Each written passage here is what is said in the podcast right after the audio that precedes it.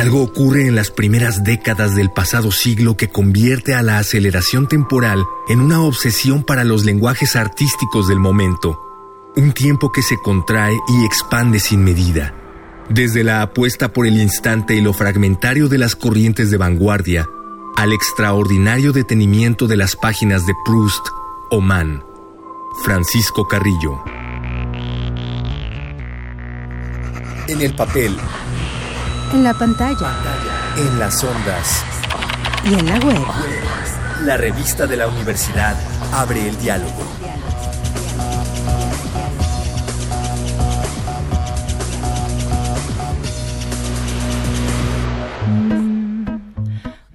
Este mes en la revista de la Universidad de México hablamos de tiempo.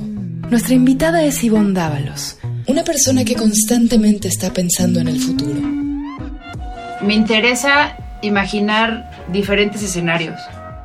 ¿Sabes? O sea, poder pensar en buenos, malos y no solamente buenos ni malos ni reales, o sea, también como imaginar cosas totalmente inverosímiles y sacados de una realidad, porque eso es lo que te ayuda a soñar y a, a también soportar estas realidades, ¿no? A mí se me hacen muchas veces insoportables las realidades ahora y entonces, pues qué mejor que pues hundirte en un sueño o en otra historia que a lo mejor y no es la tuya o contarte historias con otros, ¿no? O sea, creo que eso es como parte de... El ánimo soñador de Ivonne la llevó a crear Hilo Negro, una empresa de contenidos digitales educativos, transversales, como los llaman ellos.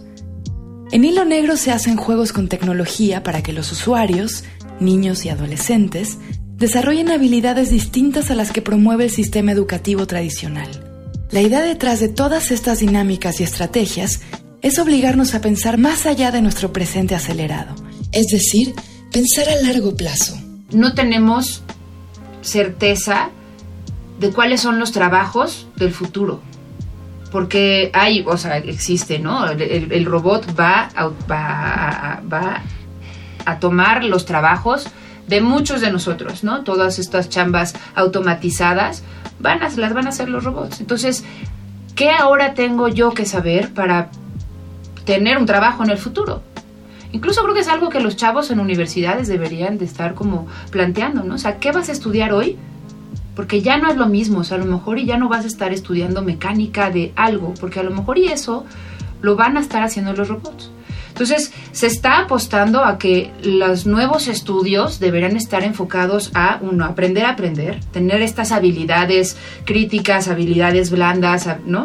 Este, habilidades socioemocionales, ¿no? se le está apostando mucho a lo socioemocional y a que tengas, a que tú puedas adaptarte a un futuro incierto, porque no sabes en dónde vas a parar. Entonces, creo que es lo que intentamos hacer, pensar en diferentes mecánicas que te puedan ayudar a pensar en un futuro distinto, ¿no? Que a lo mejor y tu presente no es exactamente lo que te va a pasar cuando salgas de la carrera y tengas que estar pidiendo un trabajo. Entonces, ¿cómo te vas a adaptar a ello? Estudiando desde primaria, secundaria, prepa, universidad, ¿no? Uno de estos proyectos es Rally 2049 y muy pronto se llevará a cabo en la Ciudad de México.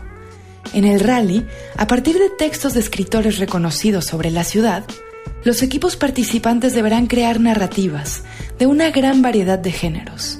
La idea es hablar sobre un lugar, pero imaginándolo en un futuro que podría no ser tan lejano. Crear narrativas en el futuro, ¿no? Entonces, es un concurso donde eh, van a participar en grupos de tres a cinco personas y el concurso habrá tres jurados y es entregar una narrativa en el 2049. La mecánica es un rally, entonces tienen que encontrar estas, estas pistas en la Ciudad de México. Eh, y estas pistas están sacadas de piezas literarias. Entonces, alguien que escribió ese libro hizo ese mismo recorrido para escribir esa novela, ese cómic, esa ¿no? Esa canción, lo que sea, ¿no? Este, entonces, nosotros les estamos dando estas, estas pistas del pasado. Ellos en el presente recorren el lugar y, en el, y hacen la narración en el futuro. Entonces, el rally es nuestro pretexto para, para crear esta narrativa del 2049 y 2049 porque es un tiempo suficiente, ¿no? O sea, no queríamos hacer este ejercicio demasiado cerca, sino es como de verdad pensar algo mucho más lejano, ¿no? O sea, no es algo tan cercano que yo diga, ah, yo creo que la tableta va a ser triangular, es como, no, igual y ya no hay tabletas. O sea, igual y está en el aire la conexión a internet, ¿no? De, de Internet of Things está en All the Things, ¿no? Es como por todos lados. Entonces sí es como una, sí es un ejercicio imaginativo mucho más grande donde puede entrar lo que sea, ¿no? Y donde todo puede ser completamente distinto. Aparte, parte de esto y parte de eh, la parte educativa es también hacer que los chavos usen internet de otro formato que no sea ver un video musical en YouTube, ¿no? La tecnología y la literatura se suman a las formas en las cuales nos relacionamos con el futuro. La neta siembra la capacidad de crear mecánicas en el presente. ¿Sabes? Creo que ese... O sea, pensar en el futuro es como nuestro, nuestro, lo que queremos que hagan los chavos, ¿no? Eso es para los chavos. Pero creo que el presente mexicano, tan siquiera, en la Ciudad de México, porque es donde vivo, ¿no? Podría tener diferentes eh, mecánicas de aprendizaje. Y creo que esta, eh, de algún formato, ¿no? Como educación, como cultural, estamos proponiendo una diferente mecánica. A ver, lo que estoy diciendo de crear mecanismos va para el gobierno, ¿eh?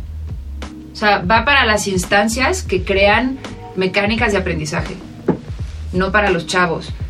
Al final, si se puede con los chavos, esa es la intención. O sea, lo que la que va es las escuelas a lo mejor y podrían también poder eh, meter rallies adentro de sus clases, ¿no? Y entender que se puede meter el juego y la tecnología como parte del aprendizaje en el aula, ah, dentro del aula, ¿no? Y afuera del aula también, ¿no? Entonces, es difícil entrar a las aulas, entonces creamos estos, este tipo de ejercicios a lo grande y en la ciudad y con todo, y se me hace, ¿no? Increíble. Eso es por parte de poder experimentar en diferentes mecánicas de aprendizaje y, sociales y urbanistas y no muchos temas. Y la otra es hacer que los chavos utilicen de forma distinta su celular o sea, que tengan una, una, una, una función distinta, que solamente el WhatsApp, ¿no? Eso, hagamos el WhatsApp, pero de, de, forma distinta. ¿Y, qué, qué, contenido le vas a poner a eso? Y a lo mejor eh, te vas a comunicar distinto por Instagram, ¿no? O vas a hacer un video de X contenido, o yo qué sé, ¿no? O sea, es crear, si los chavos están todo el tiempo con el celular y es algo que saben utilizar, enseñémosles a utilizarlos de una forma puede ser que tenga mayor contenido o mayor importancia que solamente ver un video en YouTube, ¿no? No solamente, a ver, ver un video en YouTube tiene mucha importancia también, ¿no? Pero es dar un formato distinto, a crear mecánicas con algo que ellos utilizan todos los días, todo el tiempo, ¿no? ¿Cómo se imaginan ustedes el futuro de la Ciudad de México? ¿Cómo nos movemos? ¿En qué trabajamos? ¿Qué hacemos con nuestro tiempo libre? ¿Tenemos tiempo libre en 2049? ¿Leemos libros? ¿Cómo pagamos por las cosas? ¿Cómo socializamos? Si les entusiasma pensar en el futuro para construirlo, antes de que nos lo impongan, estén pendientes del Rally 2049. Eh, este proyecto está coproducido con el Centro de Cultura Digital y esa es su página web donde será donde va a vivir todo el proyecto, donde los chavos van a tener que registrarse y ver toda la información que vamos a meter. Van a haber muchas entrevistas, va a haber mucho contenido acerca de diferentes formatos de narrativa, de eh, eh, qué opina la gente del futuro, de muchas cosas. Esto es para un proyecto que está haciendo el CCD que se llama Enjambre, que es este, una plataforma para jóvenes acerca de arte y cultura. Este, entonces toda la información en web la verán en la página que saldrá a mediados de marzo es cuando sale toda la publicidad y sale todo el proyecto de 2049 Real en tu ciudad. La convocatoria se va a abrir el 2 de abril y el proyecto, el evento será 25, 26 y 27 de mayo y la sede será el Centro de Cultura Digital. Entonces nos vamos a ver todos en la plataforma del CCD a las 3 de la tarde. Eh, eso es un horario por confirmar. El viernes. Y creo que es algo que no hemos mencionado, es un rally de 48 horas. Entonces será viernes, sábado y domingo. Salimos el viernes y nos vemos el domingo con el jurado, con muchas sorpresas. Va a haber, va, el futuro va a estar ahí, verán, estará presente.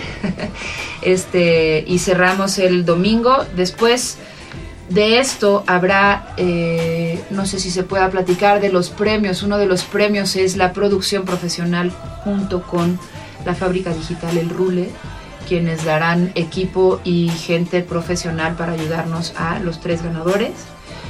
Y la presentación de todo el proyecto y los ganadores será en el Festival Vértice de la UNAM, que es en noviembre, en octubre, noviembre. Estamos por confirmar las fechas todavía.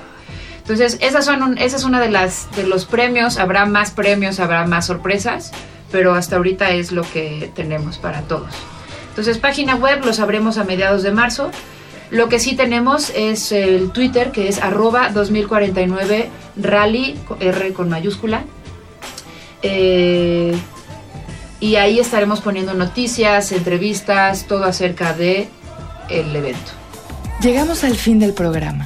Para leer más sobre tiempo, les recomendamos los artículos Einstein Llegas tarde de Francisco Carrillo y Topologías del tiempo de Arturo Gudiño y Fernanda Samaniego. Ambos textos se encuentran en el número de este mes de la revista de la Universidad de México. Consúltenla en el sitio web www.revistadelauniversidad.mx. En Twitter y en Facebook somos arroba revista-unam. Y escríbanos sobre este programa a arroba room radio y TV. Gracias a Yael Vais, Miguel Alvarado y Andrea González. Yo soy Elvis Liceaga. Hasta pronto. Este programa es una coproducción de la Revista de la Universidad de México y Radio UNAM. En el papel. En la pantalla. En las ondas. Y en la web. La revista de la universidad abre el diálogo. Radio UNAM. Experiencia sonora.